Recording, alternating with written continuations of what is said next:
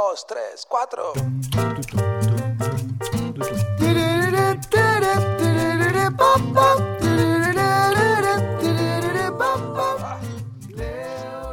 Negocios en Internet. Seguro te pasó que estabas en redes sociales y te apareció alguien diciendo, sé tu propio jefe, trabaja en Internet. ¿Qué tan real o qué, tan válido es esto de ser nuestro propio jefe, de trabajar por Internet o qué tanto humo hay?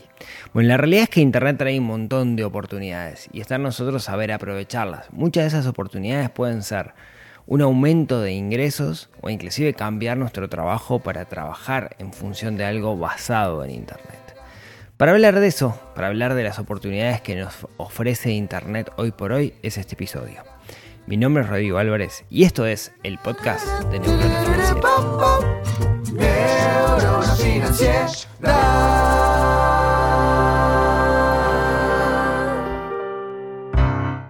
Muy buenos días, tardes, noches para todos. Bienvenidos a un nuevo episodio de esto que es el podcast de Neurona Financiera. Como cada semana venimos a hablar de algo que esté relacionado de una u otra forma con dinero, de manera de poder mejorar nuestra vida, de poder mejorar nuestra vida utilizando el dinero como herramienta y no como fin en sí mismo. Hoy vamos a estar charlando de un tema que hasta ahora no lo había tocado en el podcast, creo que da para hablar muchísimo y esto no lo quiero presentar como que sea la única vez que voy a hablar del tema. Si este tema les parece que le interese, creo que podemos ahondar muchísimo en esto, que es esta cosa de desmistificar los negocios basados en Internet, de categorizar cuáles son las oportunidades que hoy podemos tener utilizando Internet como fuente principal de nuestros negocios. A ver, creo que hay mucho hype con esto. Está todo el mundo tipo hablando de, uy, trabajar con Internet, te puedes hacer súper rico, zaraza, zaraza. Vamos a bajar un poco la pelota al piso y vamos a intentar llevar un, manto de realidad y de racionalidad a esto de los negocios por Internet. Cuando digo negocios por Internet no me estoy refiriendo a trabajar remoto, que creo que muchísima gente está haciendo eso hoy por hoy, sino que me refiero a donde, además de trabajar remoto y sí habilitar a ser nómada digital, Sarasa y todo eso, eh, nos permite Internet buscar nuestros clientes, promocionar nuestro producto y servicio y al mismo tiempo hacer el delivery, la entrega del producto y servicio que se haga principalmente por Internet. A esto me refiero con trabajar Internet. A mí es algo que me seduce mucho, que me gusta y que he leído y estudiado bastante, porque en términos generales, cuando hablamos de finanzas personales, llega un momento donde nosotros podemos buscar el camino de aumentar nuestros ingresos o de apelar a tener más libertad. Y creo que el mejor camino ahí son los negocios digitales. O sea, creo que los negocios digitales, o cuando me refiero a negocios basados en Internet, son maravillosos, ¿no? Porque te permiten tener empresas chicas porque la mayoría de las cosas las podés tercerizar cuando vos no podés hacerlas. O sea, empresas, el famoso solopreneur, te permite tener como esa libertad, te da la libertad de poder trabajar desde cualquier lado y son, dependiendo del tipo de negocio, son muy fácilmente escalables. Quiere decir que no tienen techo y nos cuesta más o menos lo mismo vender uno, vender dos, vender cien. Entonces, me parece que como negocio lo prefiero toda la vida a un negocio de economía real. Si vos me das a elegir entre poner una cafetería, me encantaría tener una cafetería, o poner una librería, me encantaría tener una librería, o un negocio digital, en términos de negocio, me parece que el negocio digital es mucho más limpio y es un negocio que nos puede ayudar muchísimo más y mucho más rápido a hacer crecer mm, nuestros ingresos para acelerar nuestro plan financiero personal y al mismo tiempo me parece que es un negocio más limpio, que nos va a dar muchos menos dolores de cabeza y ni hablar de la oportunidad de que el mercado es el mundo.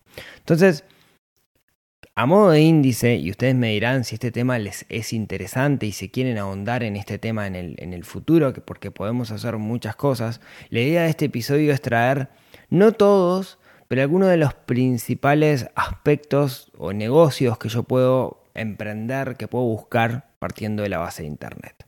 Entonces, para arrancar, eh, me parece que hay uno que, que, que es el mejor para, para arrancar, que es trabajar como freelancer o eventualmente como, como consultor y hay una pequeña diferencia entre ambos.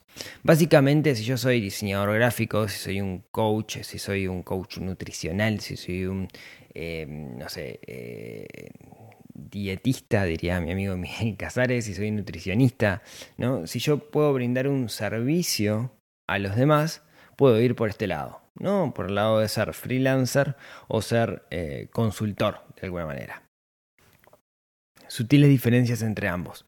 Usualmente el freelancer, diseñadores gráficos, ¿no? escritores, copywriters, ¿no? gente que escribe para los demás, usualmente lo que hace es eh, tomar trabajos como a demanda. ¿no? Existen plataformas que hablan, que, ofrecen eh, distintas, eh, mejor dicho, plataformas de, de, buscan, de, buscar y de buscar y de ofrecer servicios. ¿no? Eh, no sé, sitios, estos sitios de freelance, creo que, hay muchos. Si quieren ahondar en el tema, en el episodio 192 del podcast entrevisté a, Sol de Wanderlancer, que se dedican a este tema. Ellos son freelancers eh, y no solo son freelancers, sino que enseñan a otros freelancers cómo buscar clientes y cosas similares. Así que para ahondar en el tema de ser freelancer, vayan al episodio 192. Ahora, si nosotros somos consultores, ¿no? Somos nutricionistas, somos coach, somos entrenadores y estamos buscando clientes por, por, internet, creo que lo primero que tenemos que hacer es entender cuál es nuestra oferta de valor, ¿no? ¿Cuál es el valor que nosotros podemos darles a nuestros, a nuestros. Cuando yo estoy buscando clientes, yo podría ir a estos pools, ¿no? Estos lugares donde se están ofertando de alguna manera, donde hay ofertas, donde hay pedidos, que para los freelancers es genial, pero cuando soy un coach, en realidad mm, es más complicado. No, nadie va a poner en un portal, hola, estoy buscando un nutricionista, hola, estoy buscando un coach. Sin embargo, trabajo como de diseño gráfico, que es lo que hacen los freelancers, sí es normal que aparezca, necesito un logo, necesito una página web, etcétera, etcétera. Entonces, ¿Qué tengo que hacer ahí? Bueno, es un poco más complejo, porque en realidad yo podría tener claro cuál es mi, oferta de valor, qué es, cuál es mi diferencial, qué es lo que me hace distinto a los demás. Y ahí tengo dos caminos, eh, identificar qué es mi cliente objetivo y después tengo el camino de largo plazo o el de corto plazo. El de largo plazo es empiezo a generar em, contenido y ahora nos metemos en esto de la generación de contenido más adelante, forma de crear lo que se llama la marca personal. Una marca personal es algo con lo cual me identifica a mí mi público objetivo. La otra estrategia es empezar a hacer llamadas en frío. O sea, si mis clientes son, no sé, por ejemplo, yo tengo un servicio de eh, masajes, pero estoy enfocado en empresas, entonces yo genero como mi marca personal. Bueno, ahí masaje, digamos, online no tiene mucho, ¿no? Vamos a hacer un cambio. Yo soy coach, ¿no? Coach y me, especializo en equipos de alto rendimiento. Entonces eh, genero mi marca personal, que puede ser mis redes, puede ser una página web, etcétera, pero después tengo que empezar a hacer llamadas en frío.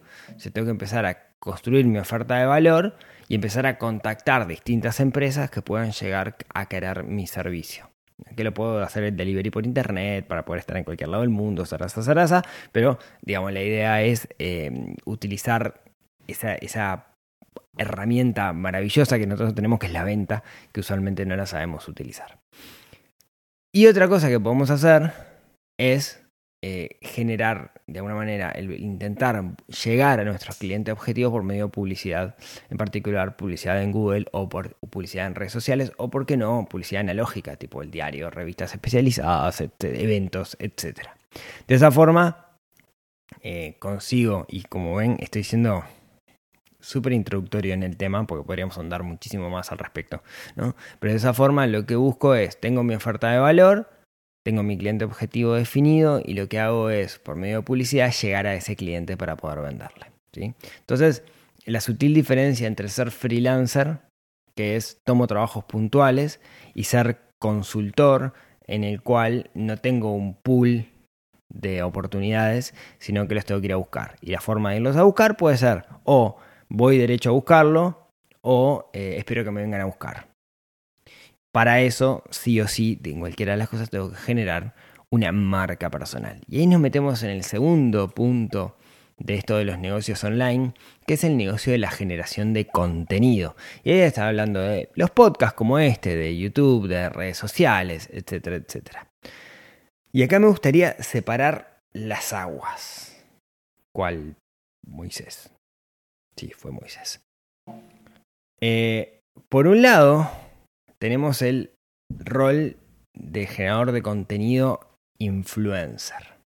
Un influencer es alguien que genera mucho contenido. A veces ese es contenido específico sobre una temática, pero muchas veces escapa esa temática y empezamos a ver de alguna manera también la vida personal de ese influencer y nos relacionamos y nos vinculamos emocionalmente con este influencer que a la larga el valor que nos está ofreciendo más que educarnos es entretenernos, ¿sí? Y después tenemos de alguna manera el generador de contenido donde no busca esto de ser el, el influencer. Muchas veces lo que pasa con los influencers, y esto me lo dijo una vez una, agencia de, de, publicidad, me dijo, hay muchos influencers que son lo que le llamamos un perfil kiosco. Un perfil kiosco te vende, no sé, eh, un detergente, te vende un seguro de vida, te vende eh, un auto, te vende, eh, yo qué sé, lo que se les ocurra, pero que no haya un nexo entre esas distintas cosas. Básicamente es una persona popular que genera un ámbito de confianza con aquellos que lo ven y lo que terminamos haciendo es enganchándonos con las cosas que nos cuenta, digamos. Cosa, es, básicamente es el, así funciona el laburo del influencer. Generar cantidades demenciales de contenido donde mucho de ese contenido es básicamente la vida de él, entonces uno se vincula y es una suerte de Truman Show, ¿no? Eh, así es básicamente ese laburo del, del influencer. Y después están aquellos que generan contenido. Yo me encuentro en la otra punta, no me encuentro en el rol de influencer, sino que me encuentro en la otra punta, que intentamos generar contenido de valor educativo y buscamos el negocio por, por el otro lado. ¿no? El rol del influencer básicamente es vender publicidad, publicidad pero encubierta de alguna manera dentro de sus redes, ¿no? Ese es el, laburo. ¿Cómo se llega a ser influencer? Bueno, básicamente teniendo un público objetivo alto, o sea, que mucha gente que te siga. Em, lo que es una una métrica bastante vanidosa. O sea, yo conozco influencers que tienen muchos seguidores y literalmente no agarran un mango. Y conozco otros que tienen muchísimos seguidores y no usan eso como influencer, que me parece genial. Bien, ese es el rol del influencer.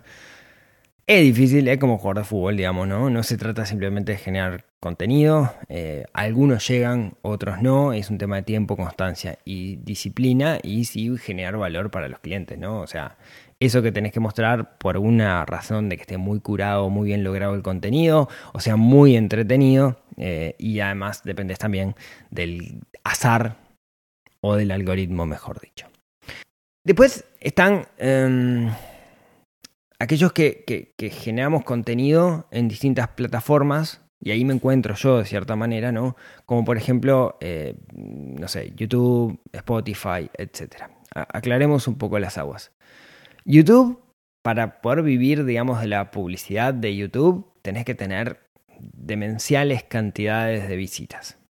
Y eso te lleva muchísimo tiempo o tenés que tener mucha suerte y apelar a la viralidad, que no hay, mucho que podemos hacer al respecto. Podríamos llegar a hacer cosas, pero, pero nuestro margen ahí de acción es relativamente bajo. Eh, entonces, ¿cuál es el negocio de los youtubers? Bueno, de nuevo, transformarse en influencers, ser súper populares y, buscar sponsors que te promocionen tus episodios del podcast, a la larga, del podcast, perdón, de, de, videos, ¿no? No solo la publicidad de YouTube, sino que alguien te promocione, la famosa pauta no tradicional dentro de los propios videos, etc. Eso es un camino. Para eso necesitas muchas visitas, de nuevo constancia, videos de calidad, etc. En el caso de los podcasts, bueno, sepan que si bien YouTube te paga por, por publicidad, Spotify no te paga. O sea, eh, yo sí, sí, seguramente si tuviera la misma visualización en YouTube, que yo subo el podcast a YouTube la mayoría de las veces, si tuviera la misma visualización en Spotify, en, YouTube que en Spotify y tuviera publicidad, seguramente tendría un sueldito por el lado de YouTube, que hoy no lo tengo porque Spotify no te paga. Bien. De nuevo, ¿cómo es la forma de monetizar con, Spotify? Perdón, no te paga, en, en, algunos países está pagando, en Estados Unidos está pagando, pero también es como muy chiquito. ¿Cuál es la forma de, de, monetizar? Y bueno, termina siendo al final del día, igual que YouTube, alguien que te auspicie los podcasts, ¿no? Que te diga, bueno, este podcast está auspiciado por fulano o mengano. Eh, hay otra alternativa por ahí que es que cuando uno se hace popular en estas herramientas tipo YouTube, Spotify, Twitch, eh, cualquiera que sea, inclusive redes sociales, ¿por qué no? Hay una plataforma que se llama Patreon, patreon.com, yo nunca lo usé, hay otra que se llama Buy Me a Coffee, eh, que básicamente lo que te permiten es que aquellas personas que siguen tu contenido te puedan, eh, se puedan suscribir por montos irrisorios, ¿no? Por decir, o sea, que sé, un dólar por mes, por ejemplo. Yo tengo en el, podcast más de 5 millones de visualizaciones. Imagínense que, de reproducciones. Imagínense que cada persona que eh, escucha un podcast me hubiera un dólar. ¿no? Imaginemos que el 10% de las personas que escuchan el podcast me hubiera un dólar. Tendría 500 mil dólares. ¿no? Es, parecería lindo, lindo negocio. Entonces, Patreon básicamente es para que la gente apoye a los creadores de contenido. Con, crear contenido es un laburo bastante jodido, es bastante laburo. Entonces, es una forma, digamos, en la cual eh, alguien que se encariña con este contenido te puede apoyar. ¿no? Necesitas tener una comunidad grande para, para, hacer plata con eso y usualmente hay una forma de premiar a esas personas y hay como un contenido exclusivo para aquellas personas que son... Em, patronos, vendría a ser la palabra, ¿sí? Aquellas personas que promocionan, que, están dentro de esta, de esta comunidad. Yo nunca busqué, eh, hice algo en Patreon, lo pensé alguna vez, pero no sé si, si funcionaría. Este, cuando acostumbras a la gente a darle algo gratis, después cobrarle es mucho más difícil, ¿sí? Entonces, sepan que, bueno, esos son los caminos por el lado de la generación de contenido. Como recomendación, la clave está en disciplina, generar constantemente durante mucho tiempo. No desmotivarse, saber que muchas veces no te va a escuchar nadie, saber que muchas veces va a pasar muy inadvertido o vas a tener comentarios de haters cuando uno hace algo público. Estas cosas pasan y es parte de este negocio y en el largo plazo funciona. Claro, en mi caso particular, ya hace 8 años que vengo, no, hace no, hace 11 años que vengo generando contenido, desde que nació Neurona Financiera. Al principio eran blogs, eh, después metí redes, etcétera, pero claro, hace 11 años que vengo generando contenido y recién empecé a monetizar hace 3 años, ponele. Bien, sigo con esto de los negocios en Internet. Hay un caso particular de esto que son los infoproductos.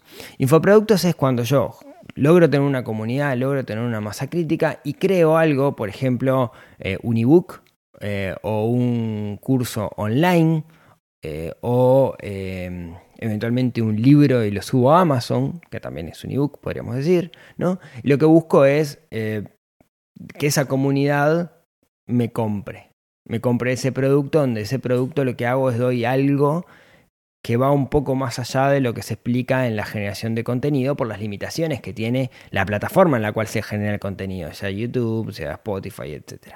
¿no? Usualmente se apela a cosas que sean em, baratas, entre comillas, digamos, no, muy caros, hay de todo, digamos, ¿no? Eh, en particular se apunta como al long tail, se apunta a mucho volumen de tickets pequeños. Muchos van por esta estrategia. Por decir un ejemplo, eh, hay un, una persona, un generador de contenido que creo que muchos lo conocen, se llama Marcos Vázquez. Marcos Vázquez es español, tiene un sitio web que se llama Fitness Revolucionario, tiene un podcast, sube videos a YouTube, está generando contenido sobre fitness, sobre comida sana, sobre estoicismo y un montón de cosas. Y entiendo yo que su principal fuente de negocios es él escribe libros ¿no? y vende los libros directamente desde su plataforma. Algunos de los libros son libros comunes y corrientes, papel, así, y otros son eh, de repente libros que son planes de entrenamiento. ¿no? Y ahí podemos ver cómo eh, él construye, construye su negocio a partir de infoproductos.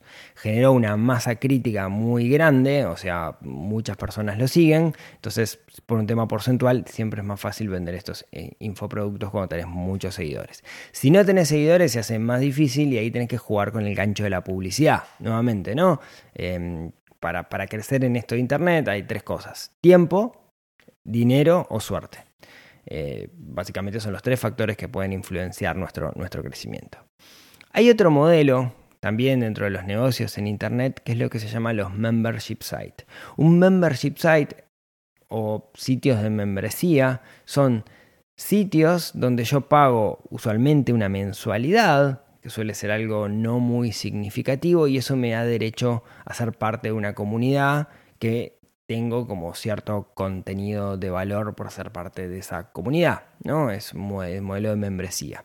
Es un modelo que funciona muy bien, es por ejemplo el modelo que tiene el Club del Inversor, ahora más adelante les cuento un poquito de qué se trata, ¿no? Pero en el Club del Inversor básicamente lo que hacemos es intentamos que todas las semanas tener una reunión online o presencial, usualmente es una por mes presencial y una online por semana, donde eh, intentamos que sean algo relacionado al mundo de las inversiones, exclusivamente sobre el mundo de las inversiones, ya sea una oportunidad de inversión, ya sea eh, eh, analizar un mecanismo que está en el mercado, ya sea tener una reunión para discutir un mecanismo que se hizo pelota, que todo el mundo pensaba que andaba súper bien y de repente dejó de pagar y cosas similares. ¿no? Ese es el modelo, mm, es una cuota baja mensual, la gente se suscribe y tiene derecho a ser parte del club y de la comunidad y cada una de las cosas de valor que, se ofrece. Es un modelo que suele funcionar muy bien, necesitas una masa crítica también y un crecimiento, que en el caso del club, por ejemplo, ha sido un, crecimiento sostenido a lo largo del tiempo.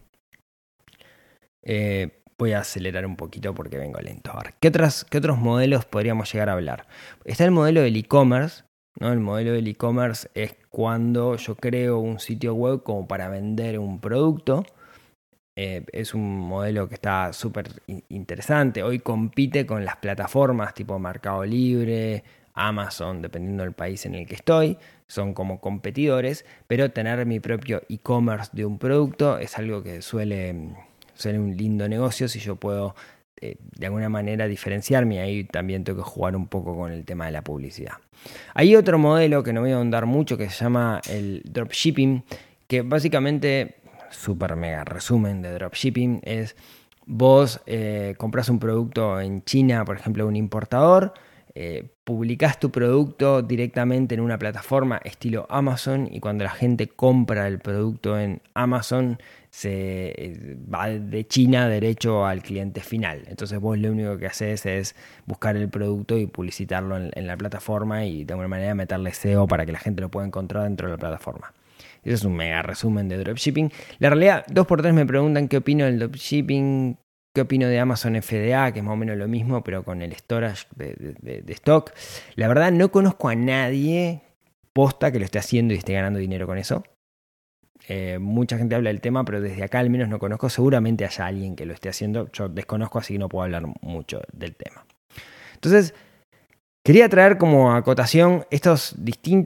Eh, estos distintos mecanismos, digamos, que nosotros podemos utilizar para hacer negocios online. No son los únicos simplemente contar algunos de los modelos de negocio que hay. Hay muchísimos más y hay como muchos detalles a tener en cuenta, de los cuales podemos eh, hablar en detalle. Si a ustedes les interesa que vaya por este lado, déjenme en un comentario y si les gusta esta temática podemos ahondar bastante en el tema.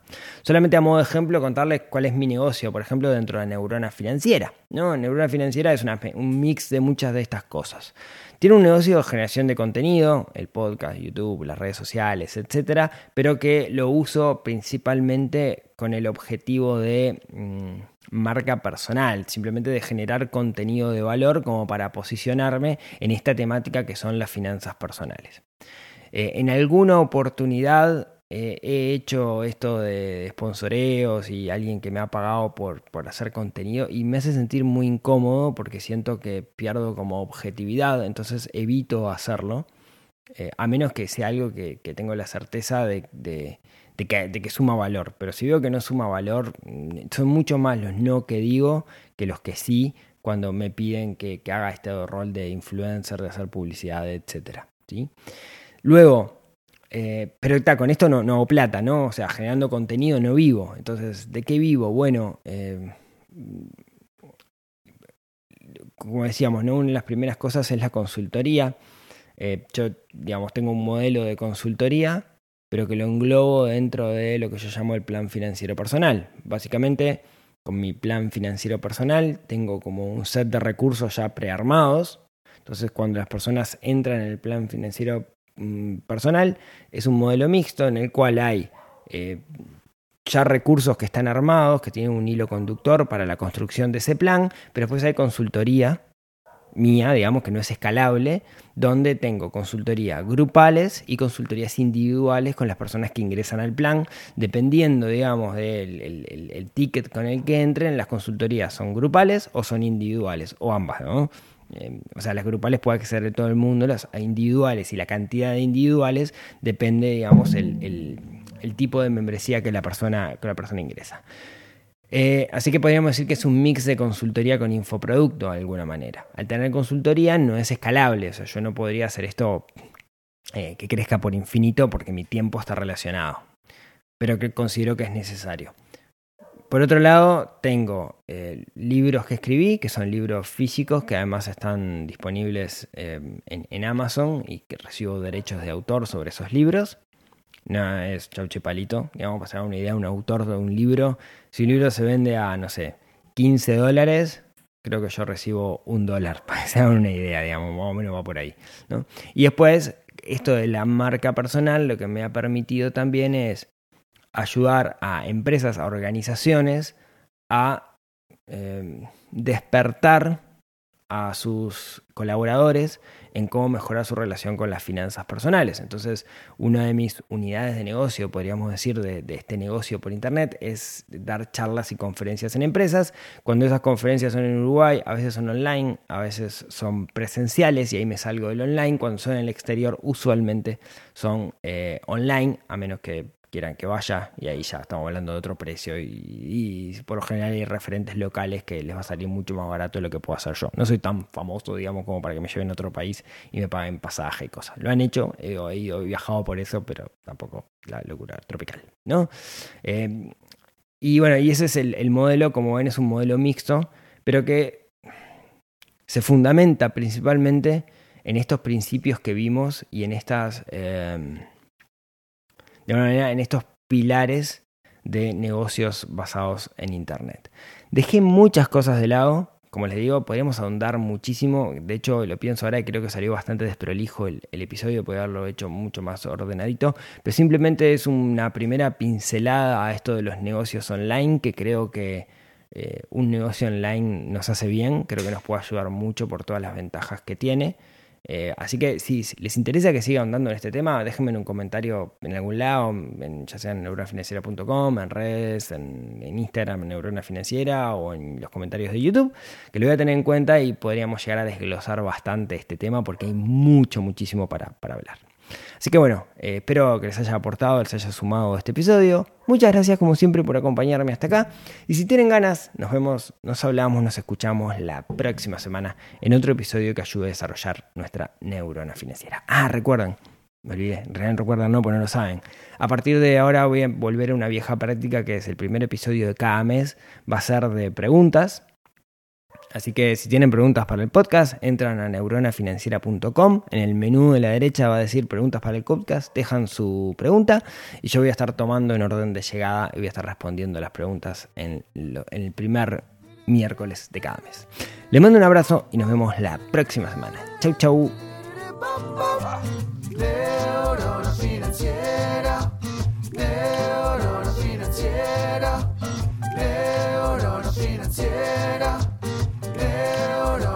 tercera.